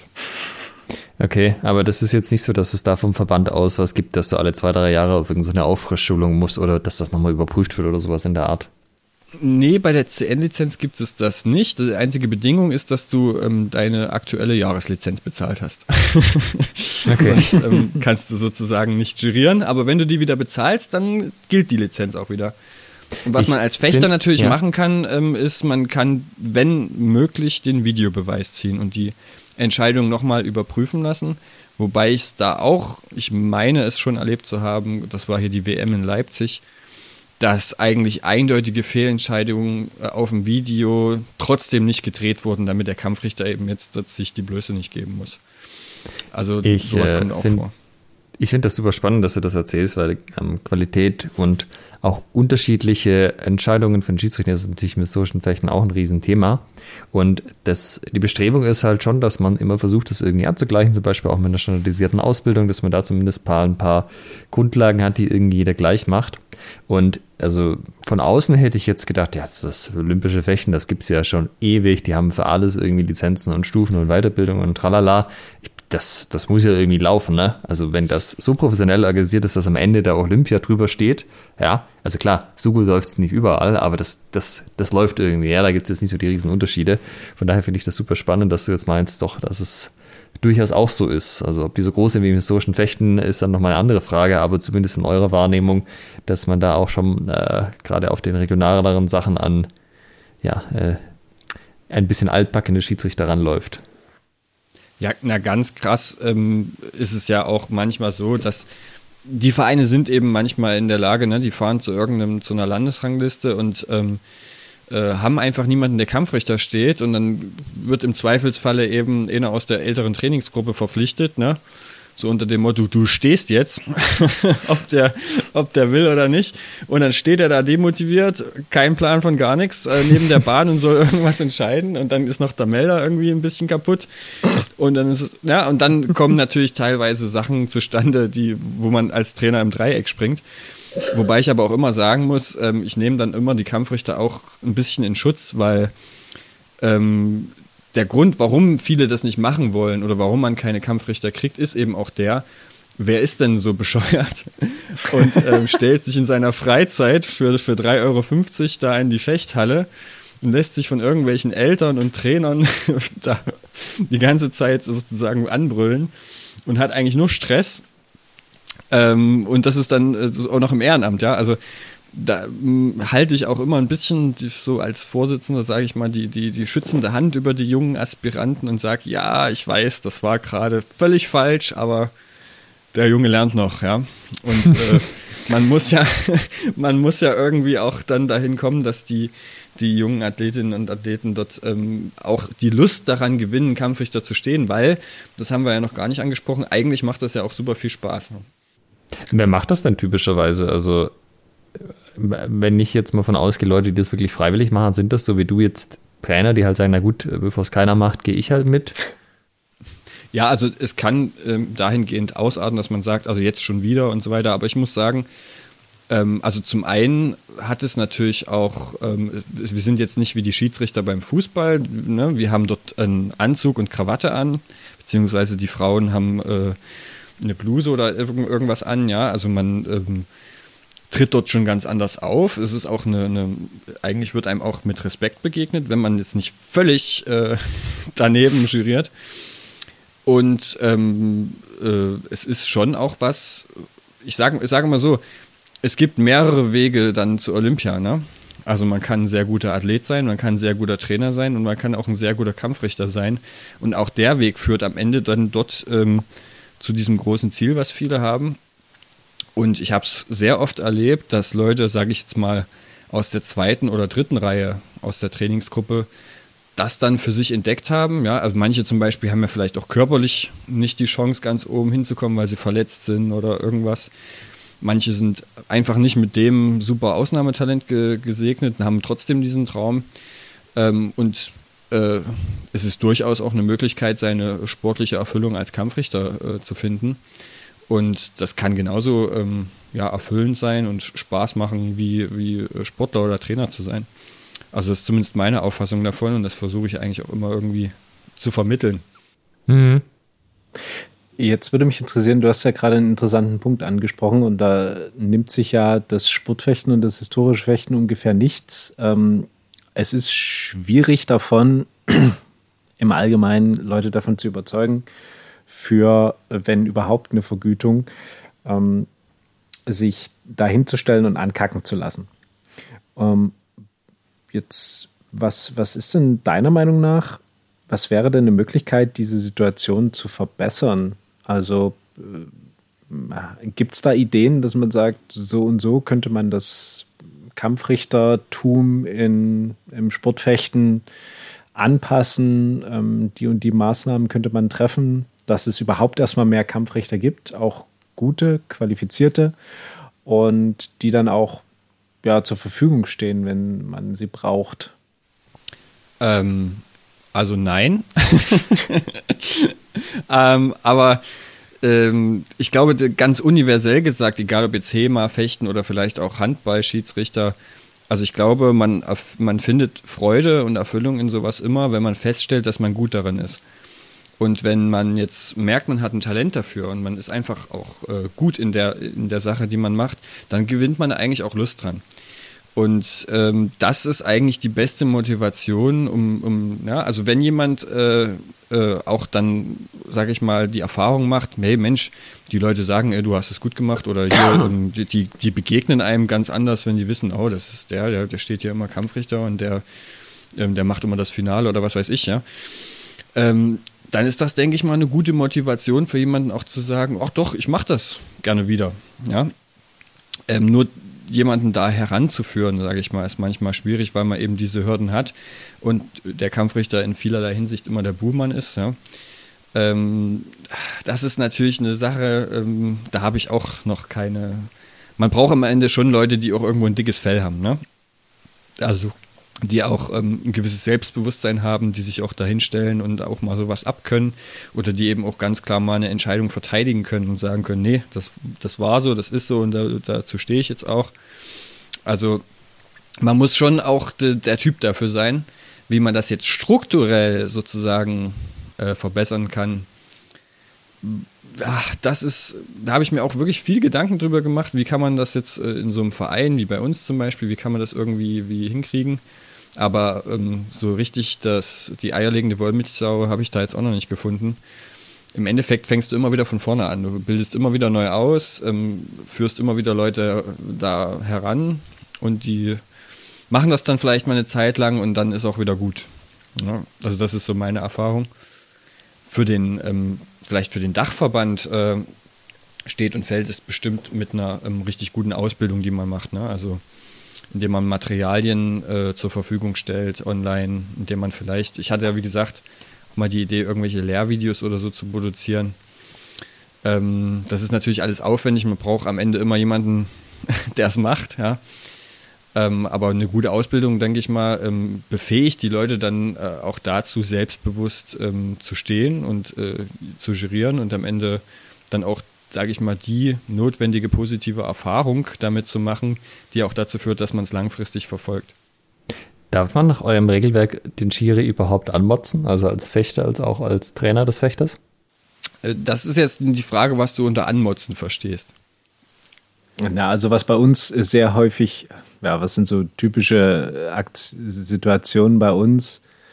Ähm, also, also bei uns kommt ja noch dazu, wir haben ja kein elektronisches Meldesystem. Das heißt, die Kampfrichter zeigen die Treffer an und ähm, irgend, äh, im, im Allgemeinen ist diese Anzeige irgendwo zwischen der Wahrheit und völligem Blödsinn, irgendwo dazwischen. ähm, und je nachdem, welche Seite jetzt den, also wenn es nicht wirklich ein eindeutiger Treffer war und äh, der dann aber eben einer Partei zugesprochen bekommt, dann gibt es dann eben durchaus mal von, von Trainerseite, ähm, was weiß ich, Kommentare, so ein Blödsinn, äh, ja, in diese Richtung ähm, war niemals ein Treffer oder keine Ahnung, irgendwie sowas. Was dann eben auch ja. deutlich hörbar durch die Halle äh, artikuliert wird. Also ich sag mal so, ähm, natürlich ist es theoretisch gesehen absolut unzulässig. Also der Einzige, der wirklich die Entscheidung zum Beispiel des Kampfrichters im Sportfechten jetzt hinterfragen darf, ist der Fechter selber. Und der Kampfrichter ist verpflichtet, seine Entscheidung einmal zu wiederholen. Ähm, ansonsten ähm, hat der Trainer im Prinzip während der Gefechtszeit nichts ähm, an der Bahn verloren. Die Praxis in die Realität sieht natürlich anders aus. Also ähm, das ist, denke ich mal, ähm, es kommt immer darauf an. Also ich zum Beispiel ähm, habe immer versucht, auch, also es gibt ja vor jedem Turnier, wenn man jetzt der verantwortliche Kampfrichter, Chef sozusagen bei dem Turnier ist, was ich ein paar Mal ja auch war, dann nimmt man immer die Kampfrichter zusammen und macht nochmal so eine Einführungsrunde, worauf ist heute besonders zu achten, äh, wie sieht das Prüfsiegel von der Materialkontrolle aus und so weiter. Und dann kann man auch immer so mal ein bisschen Einfluss nehmen, achtet mal bitte da und da drauf. Und ich habe eigentlich immer gerade, wenn es jetzt um, um Schülerturniere ging oder um B-Jugendturniere, ja, immer auch gesagt, ja, Leute, äh, die Bahnen sind grundsätzlich äh, euer Gebiet, ne? die sind freizuhalten, die Trainer und so weiter. Ähm, äh, wenn die irgendein Problem haben, äh, redet vernünftig mit denen, ansonsten sollen sie sich bei der Wettkampfleitung beschweren. Ähm, ansonsten müsst ihr nicht mit denen diskutieren.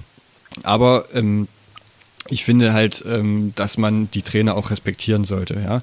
Da ich ja auch die Perspektive eines Trainers kenne und man arbeitet lange mit den Kids daran, die da hinzubringen.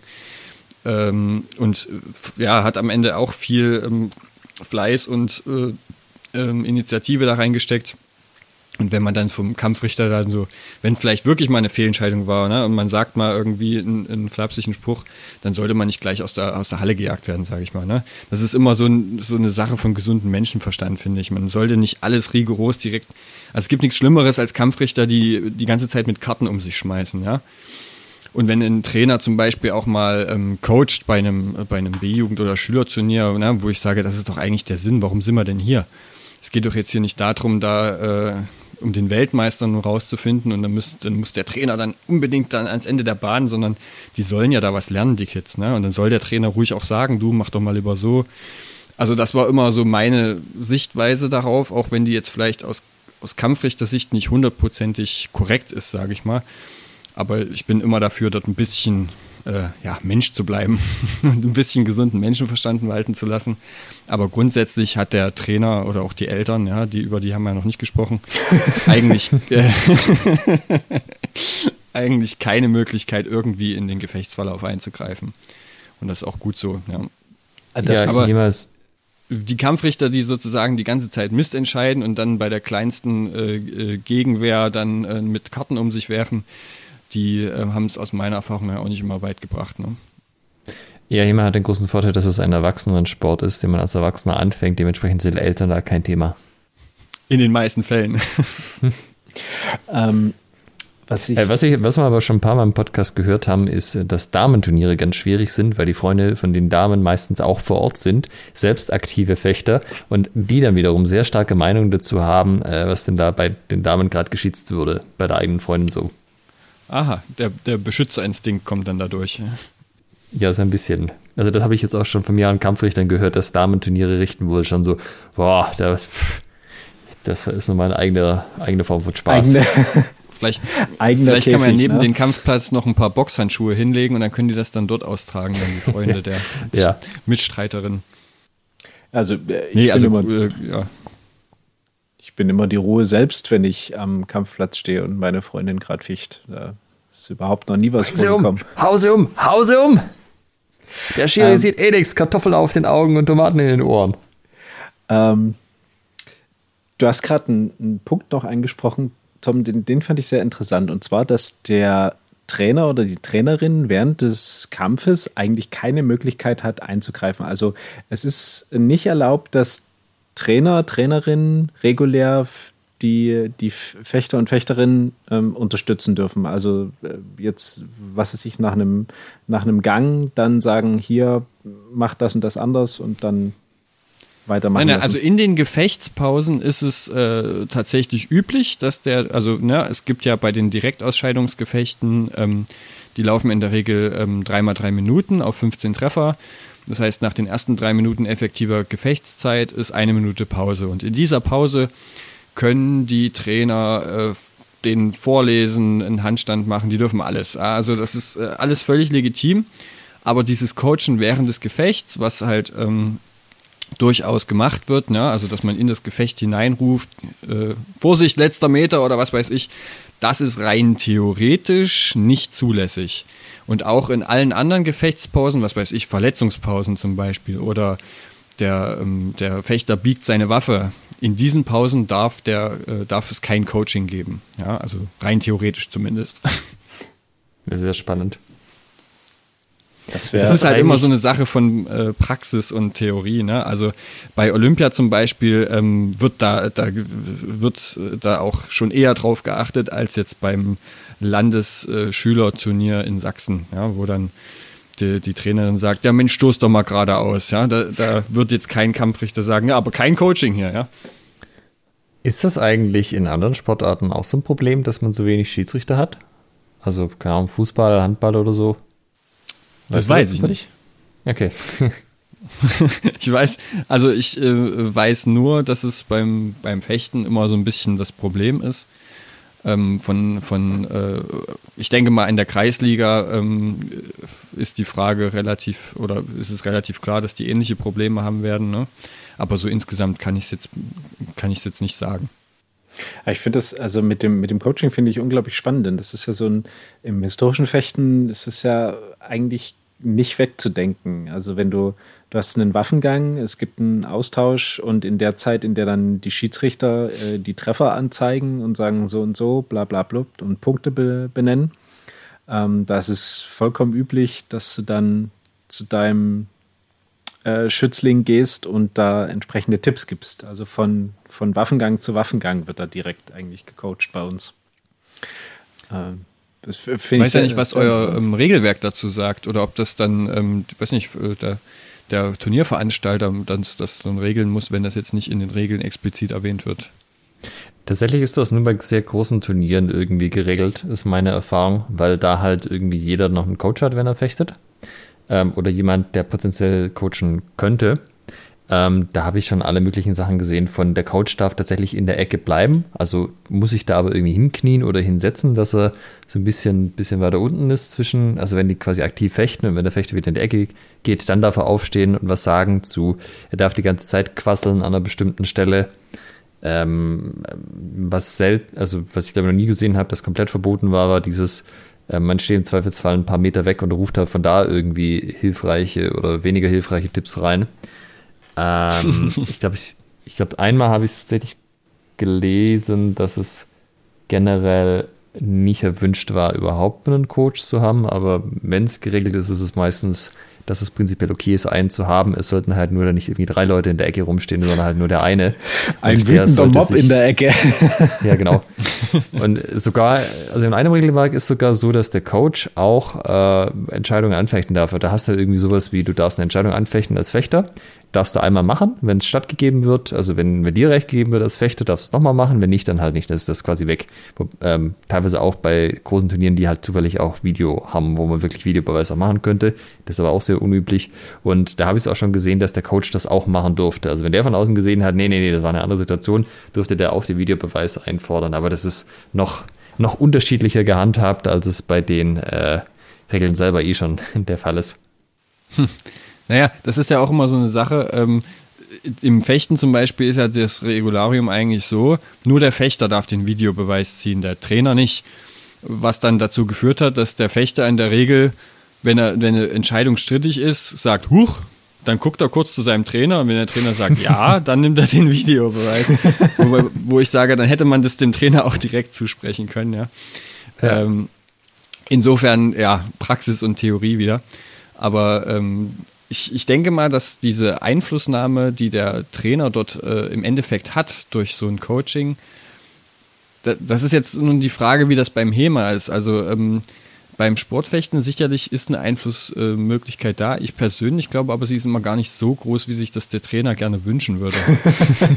also äh, äh, im Endeffekt ähm, kommt es auch auf den Sportler an, ob man dem jetzt wirklich äh, fünf verschiedene taktische Sachen in dieser Situation dort wirklich in den, in den Kopf äh, reinprügeln kann. Ich persönlich habe mit den Kids die Erfahrung gemacht, nein, es geht nicht. Ähm, was geht, ist ein bisschen beruhigen oder ein bisschen pushen. Ähm, oder ja, oder ein, eine Information in der Kürze der Zeit. Ne? Wir haben ja immer nur eine Minute oder sowas. Äh, und ansonsten ähm, ist dieses Coaching, glaube ich, immer auch so ein bisschen eine Beruhigung für den Trainer selber. Also, ne, die, die ich habe was gemacht. Es ist so ein bisschen der Trugschluss, man könnte Einfluss nehmen. Ne? Also das Fechtniveau im HEMA ist jetzt nicht das allerhöchste. Das ist ja auch noch ein recht junger Sport. Und ich habe schon die Erfahrung gemacht, auch in der Trainerrolle, äh, dass sich da Effekte, äh, Gefechte komplett gedreht haben. Also tendenziell eher, wenn die Leute halt noch ein bisschen unerfahrener waren. Aber so ein, hey, da greife ich dich immer in dem Muster an links, rechts, rechts äh, hat er jetzt schon dreimal gemacht und die Leute dann so, okay, passt. Und ab dem Zeitpunkt äh, auf das Muster geachtet und dann halt den anderen ausgefochten und dann hinterher so, ja, das ist mir selber mhm. gar nicht aufgefallen, danke, dass es was, das was gesagt hast. Und so Situationen hatte ich jetzt echt schon öfters, wo halt die Leute noch nicht die Erfahrung haben, diese Muster von außen zu sehen äh, oder halt in dem Moment zu sehen. Und von außen ist es voll offensichtlich, dass der irgendwie eine bestimmte Präferenztaktik hat, die er die ganze Zeit macht. Ja, sicher, es gibt auch so legendäre Coachings, ja, wie bei dem Peter Joppich, wo der irgendwie 15-8 oder Quatsch, 13-8 äh, oder so hinten liegt und dann nach der eine Minute Coaching vom Uli Schreck dann auf einmal das Gefecht noch gewinnt. Also sowas, ja, sicherlich gibt es das. Ähm, mich würde dann nur immer interessieren, wie viele Coachings haben im Endeffekt dann zum Sieg geführt und wie viele haben dann im Umkehrschluss zur Niederlage geführt, weil das, das was der Coach sich da äh, vorgestellt hat, dann nur völlig schief gegangen ist. Ja. Also es ist immer, ja, Fakt ist, ich als Kampfrichter bin selten wirklich jetzt dazwischen gegangen, äh, wenn dort gecoacht wurde. Äh, es sei denn, es war wirklich irgendwie jetzt mitten im Gefecht oder äh, es hat wirklich gerade irgendwie gestört. Aber ähm, ich persönlich bin der Meinung, äh, dass das Coaching dazugehört und solange er dort nicht, nicht ja, äh, ist, ich meine, diese geheime Formel zum Gewinn gibt es ja eh nicht, die er ihm da sagen kann. Von daher, ähm, solange es fair bleibt und sozusagen jeder dieselben Chancen hat, ja, war ich nie so der Ansicht. Es ist auch so, wenn ein, ein Trainer jetzt ähm, äh, zum Beispiel eine Entscheidung anfechten möchte und sagt, hier, das war aber so und so und so, der Kampfrichter dreht ja seine Entscheidung sowieso nicht. Ja, also egal, ob so der Kampfrichter, der Trainer oder die Mutti sich beschwert, in, in der Regel bleibt da die Entscheidung sowieso so, wie sie ist. Von daher hat sich das jetzt in der Praxis für mich als Kampfrichter nie so als, als, als zentraler Punkt irgendwie herausgestellt, wer darf hier eigentlich irgendwo Widerspruch einlegen. Im Endeffekt kann man sie ja dann sowieso immer zur Wettkampfleitung verweisen und die wird dann immer sagen, jo, nehmen wir zur Kenntnis. ich habe das, bisher, hab das noch nicht erlebt, dass da irgendwie groß was gedreht wurde. Ja. Äh, macht ihr dann eigentlich auch bei euch im Verein jetzt irgendwas, um, oder was macht ihr, um das Kampfrichtertum an sich zu fördern? Ja, also es ist ja zum einen Teil der, ähm, der sportlichen Ausbildung an der Sportschule. Also wenn man jetzt Sportschüler hat, dann müssen die das sozusagen als Teil ihrer, ja, also ich werde, das wird glaube ich sogar benotet oder so. Also ne, da gehört das mit dazu, Regelkunde und so weiter. Ähm, und im Endeffekt brauchen wir ja permanent Leute, die irgendwo Kampfrichter stehen und dann sind die natürlich dran. Ne? Also die, die, jeder muss da irgendwie mal ran. Ne? Ähm, und ansonsten ähm, auch während des Trainings ähm, lässt man die Leute auch durchaus Kampfrichter stehen und sagt hier, die, die jetzt gerade kein Gefecht haben, die stehen Kampfrichter auf der und der Bahn. Und ich persönlich gebe natürlich auch direkt Kurse. Mhm. Also das ist ja meine Aufgabe hier im Verband, dass ich ähm, äh, zum einen jetzt Online-Kurse gebe, aber eben auch vor Ort Präsenzkurse, wo die Leute sozusagen eine, eine Theorieeinheit machen, eine Prüfung schreiben bei mir und dann eben ich mir angucke, wie sie es in der Praxis umsetzen und sie kriegen dann von mir in der Regel eine Empfehlung. Sollten sie sich Richtung CN orientieren oder vielleicht eher noch nicht? Oder kriegen sie eine Landeslizenz oder eben nicht? Ja. Also das ähm, mache ich dann schon, aber das eben jetzt nicht nur für, für uns im Verein, sondern eher auf Verbandsebene. Weil das ja im Prinzip, diese Struktur ist ja äh, in Deutschland so, dass die Verbände dort tätig werden. Mhm. Bezogen auf das HEMA könnte man vielleicht auch überlegen, ähm, äh, in den Dachverband einen Beauftragten mit aufzunehmen, falls es sowas nicht schon gibt. Du hast ja gesagt, du hast sowas mal gemacht ähm, der dann tatsächlich sich äh, im Vorstand bzw. im Präsidium dann darum kümmert und der eben der Kampfrichterbeauftragte ist und sich dann eben Gedanken zu machen hat, äh, wie, man, wie man das auf gute Beine stellen kann und dann wird er eben wiedergewählt oder nicht. Ja. Das äh, haben wir auch. Also da gibt es bei uns im Dachverband einen Verantwortlichen dafür, den Vizepräsidenten für Sport und Sportentwicklung, der auch äh, gleichzeitig jetzt hier der Kampfrichter ähm, Obmann ist und die der, gute alte Doppelbesetzung. Ne? ja, naja, wenn du, wenn du wenig Personal hast, dann machen es die, die halt ja, ja, ich, äh, ich weiß. Interesse haben und Leistung zeigen. Ne? Das ist bei ihm dann eben auch der Fall. Ja, es gibt nicht viel aus dem Dachverband, läuft bei uns, aber das läuft. Ja, Kampfrichterausbildung läuft. Ja. Jetzt ähm, kommen wir ja so langsam zum Ende des Podcasts. Ähm, wir haben die Folge ja als Frage formuliert: Kampfrichter Privileg oder Pflicht? Wie ist denn dein, dein Resümee? Würdest du sagen, es ist ein Privileg, Kampfrichter zu stehen oder äh, ist es die Pflicht, du musst, wenn du Leute fechten lassen möchtest, musst du halt Kampfrichter stellen. That's it. Also ähm, ich, hab, ich sehe das natürlich immer als, aus verschiedenen Perspektiven. Als Verein ähm, würde ich sagen, es ist schon eine, ähm, ja, eine lästige Pflicht. Ja, ähm, wenn ich sage, ich muss mich jedes Mal irgendwie neu drum kümmern, dass ich dort Kampfrichter und im Zweifelsfall auch qualifizierte Kampfrichter an den Mann bringe und es ist eigentlich ähm, zusätzliche Arbeit, die vom Trainer dort gemacht wird. Ähm, als Kampfrichter selber würde ich sagen, ist es schon ein Privileg. Also ich tendiere dann eher dahin, das positiv zu sehen, weil ich persönlich, ähm, also mir persönlich macht es durchaus auch Spaß. Und wenn ich ähm, weiß, ich habe ein Turnier ähm, hinter mich gebracht und ich habe dort ähm, äh, alles richtig oder fast alles richtig entschieden, ja, man hinterfragt sich natürlich immer selber und der ein oder andere Fehler rutscht einem immer dazwischen. Aber wenn man dort eine gute Leistung gebracht hat, dann kann man darauf auch stolz sein. Und das ist schon eher ein Privileg für mich zu sagen, ähm, Gerade wenn man auch, äh, ich war jetzt letztes Wochenende bei der deutschen Meisterschaft der Seniors, also der Erwachsenen, und habe dort Kampfrichter gestanden. Und doch, das hat schon auch, auch wenn es anstrengend war, über zwei Tage auch schon Spaß gemacht. Von daher hm, übertragen jetzt vielleicht nur auf das Thema, könnte man vielleicht, ähm, kann ich mich nicht ganz so reinversetzen. Aber ich würde ähm, den Leuten durchaus anraten, es doch vielleicht eher als Privileg zu sehen. Ne? Also man hat ja doch als Kampfrichter schon ähm, eine extrem wichtige Aufgabe. Und ähm, im Sportfechten ist es auch so, dass das, was der Kampfrichter am Endeffekt entscheidet, auch einen direkten und sehr starken Einfluss auf das hat, was dort eigentlich auf der Bahn beziehungsweise bei euch auf, der, auf dem Kampfplatz passiert. Ja, also ist schon ähm, ein Privileg, das machen zu dürfen, würde ich doch schon so formulieren. Nur nicht als Vereinsvertreter. Wie siehst du das, Alex? Würdest du sagen, Privileg oder Pflicht?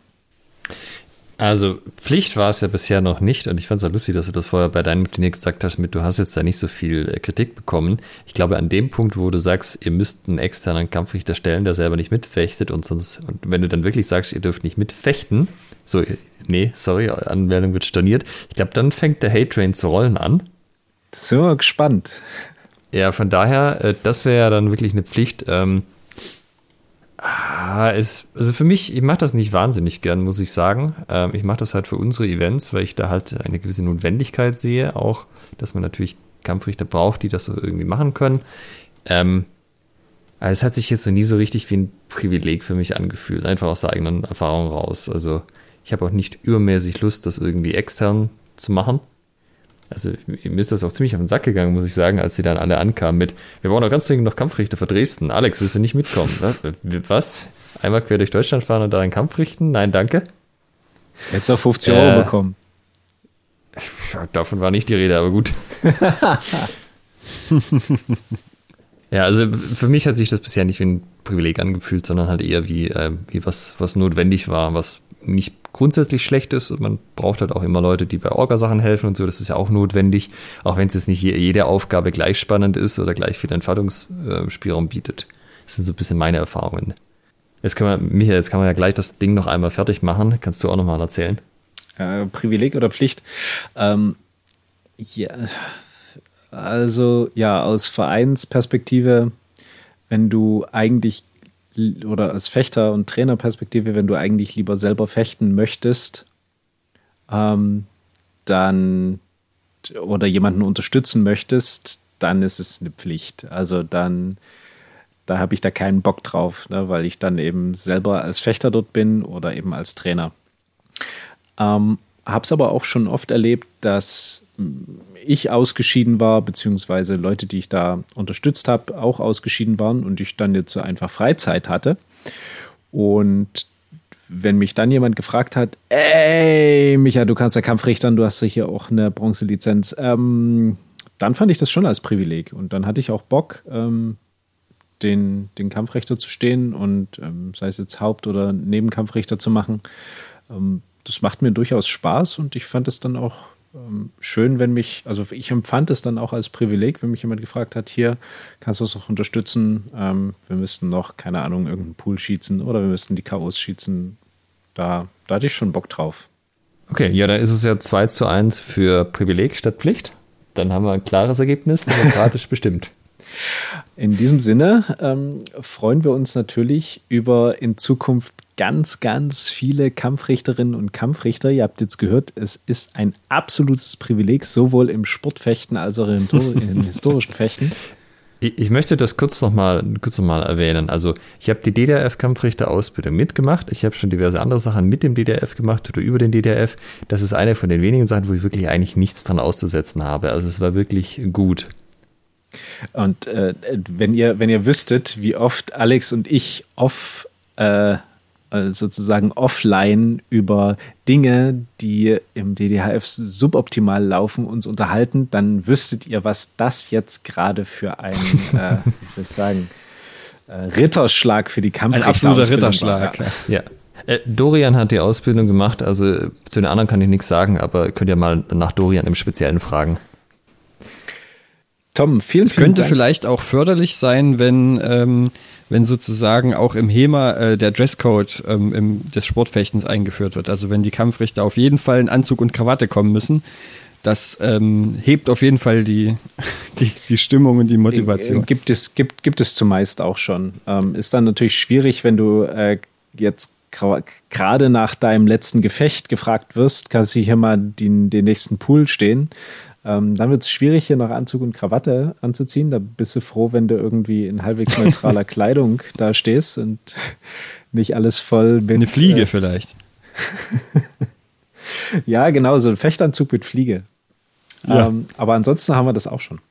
Also, dass die Kampfrichter so ein bisschen vernünftig aussehen sollen. Ähm, ja, ich hatte gerade schon angesetzt. Tom, vielen, vielen Dank. Ähm, fällt dir noch was ein, was du gern im Podcast heute loswerden möchtest? Das letzte Wort hat immer der Gast. Ähm, ach, ich, ich freue mich, äh, hier sein zu können. Ich finde das eine, eine großartige Sache.